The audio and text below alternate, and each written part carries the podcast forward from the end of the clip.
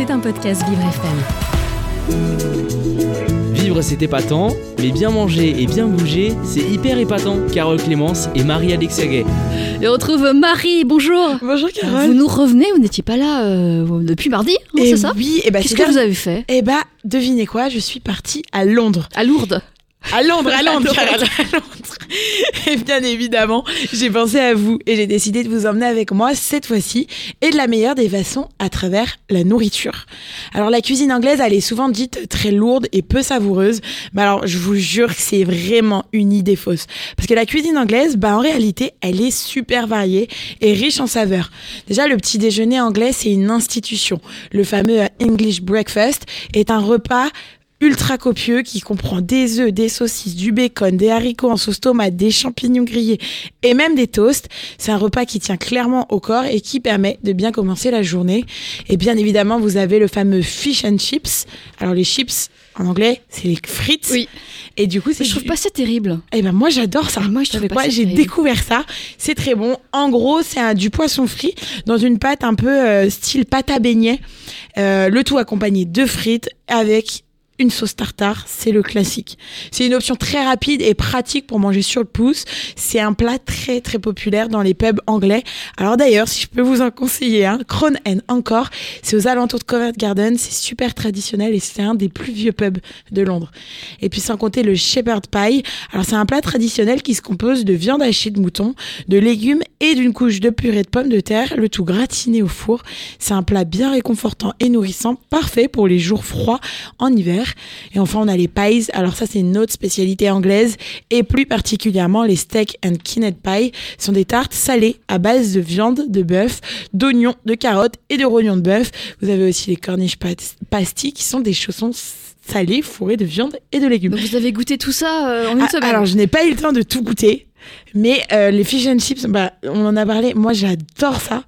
Et alors là, on va partir sur le côté sucré. Et là, j'ai tout essayé, Carole. Le pudding Non, le pudding, c'est pas terrible. Je suis pas très Bah fan oui. de la consistance. Oui, oui. C'est vraiment pas leur meilleur truc. Par contre, on a les scones.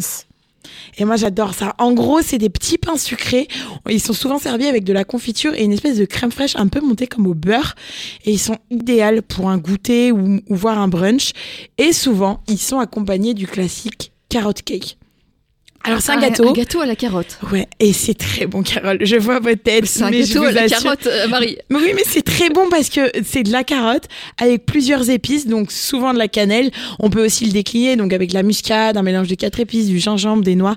Bref, et en gros, c'est le typique, il est glacé et parfois garni avec comme un layer cake, c'est-à-dire que vous avez une couche de gâteau carotte, une préparation à base de cream cheese, donc ça pourrait, ça pourrait se rapprocher euh, du Philadelphia ou du Samouraï par exemple en France. Et si ça vous tente pas, alors déjà, déjà vous loupez une merveille. hein. Oui. Et ben, vous avez les apple pies, tout simplement. C'est des tartes sucrées à base de pommes et de cannelle. C'est Ça, très ça bon. me fait plus envie. Et ben, c'est un classique et c'est très très bon. Alors oui, euh, la cuisine anglaise est riche en saveurs et en plats traditionnels. Des plats qui sont très souvent hein, consistants, bien réconfortants, parfaits pour les jours froids d'hiver. Et si vous avez l'occasion de visiter l'Angleterre, n'hésitez pas à goûter ces plats typiques pour découvrir toute la richesse de la gastronomie anglaise. Je vous promets, vous serez pas déçus du voyage. Voilà, vous avez pris du poids, euh, Marie? Euh, je Non. sais pas comment je le je crois Vous pas. avez vraiment apprécié la cuisine anglaise. Donc je... C'était très bien. Alors Marie, vous revenez de Londres, vous nous l'avez dit, et vous nous le redites. Et oui, et comment passer, comment être là-bas sans passer par le fameux quartier de Notting Hill? Et je Carole, connais pas, franchement. eh ben, vous savez pourquoi? C'est- pour moi c'était important Eh ben, Parce qu'il existe le film Coup de foudre à Notting Hill, le film britannique sorti en 1999 et réalisé par Roger Mitchell et écrit par Richard Curtis. Et qu'est-ce que raconte ce film? Et ben, ce qui rend le film si spécial, franchement, c'est la performance incroyable de Hugh Grant. Son personnage, William Taker, est un libraire introverti qui a du mal à s'ouvrir aux autres. Sa relation avec Anna Scott, jouée par Julia Roberts, le pousse à sortir de sa zone de confort et à prendre tous les risques de l'amour. Alors j'aime beaucoup la façon dont le personnage de William évolue tout au long du film, passant de quelqu'un de timide et incertain à quelqu'un qui est prêt à se battre pour tout ce qu'il veut. Alors je vous jure, j'aime trop la façon dont le film explore la nature des relations amoureuses, la différence différences de statut social, les tabous culturels et l'impact des rumeurs sur les relations interpersonnelles. On rit et on pleure. Le film est plus profond qu'il n'y paraît et illustre parfaitement cette lutte des classes telle qu'elle était à Londres dans les années 90. Et ça se finit bien? Ça se finit plutôt bien. Voilà. C'est une belle comédie Vous romantique. l'avez aimé ce film, Marie Et oui, Carole, et pour plein de raisons. D'abord, j'adore l'atmosphère chaleureuse et accueillante qui se dégage du quartier de Notting Hill. Alors, autant dans la réalité que dans le film. Et le réalisateur Roger Mitchell a su capturer la beauté de cette partie de Londres et la rendre presque magique à l'écran. On a des couleurs vibrantes des maisons, les marchés animés, les rues sinueuses donnent vraiment envie de s'y promener et de s'imprégner dans cette euh, ambiance vraiment unique. Ça donne au film une ambiance à la fois romantique et apaisante où les personnages peuvent se retrouver loin des bruits de la ville. En plus de ça, je trouve que Coup de foudre à Notting Hill, c'est un film assez bien écrit. Les dialogues sont à la fois drôles et touchants et les personnages ont tous leur propre personnalité et leur propre histoire. Et les scènes où les personnages discutent de la vie, de l'amour et de leur expérience passée sont particulièrement bien écrites et font réfléchir euh, le spectateur sur ses propres expériences et enfin, je ne peux pas en parler sans parler de l'incroyable bande-son du film, la chanson emblématique She d'Elvis Costello qui joue pendant le générique d'ouverture.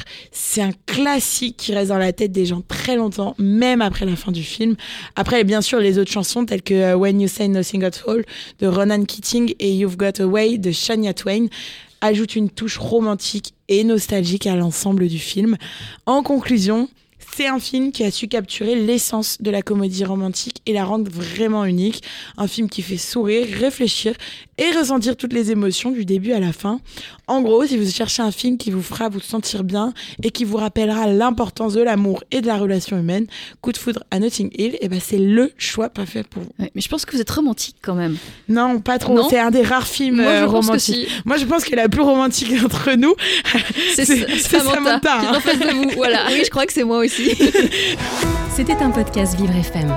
Si vous avez apprécié ce programme, n'hésitez pas à vous abonner.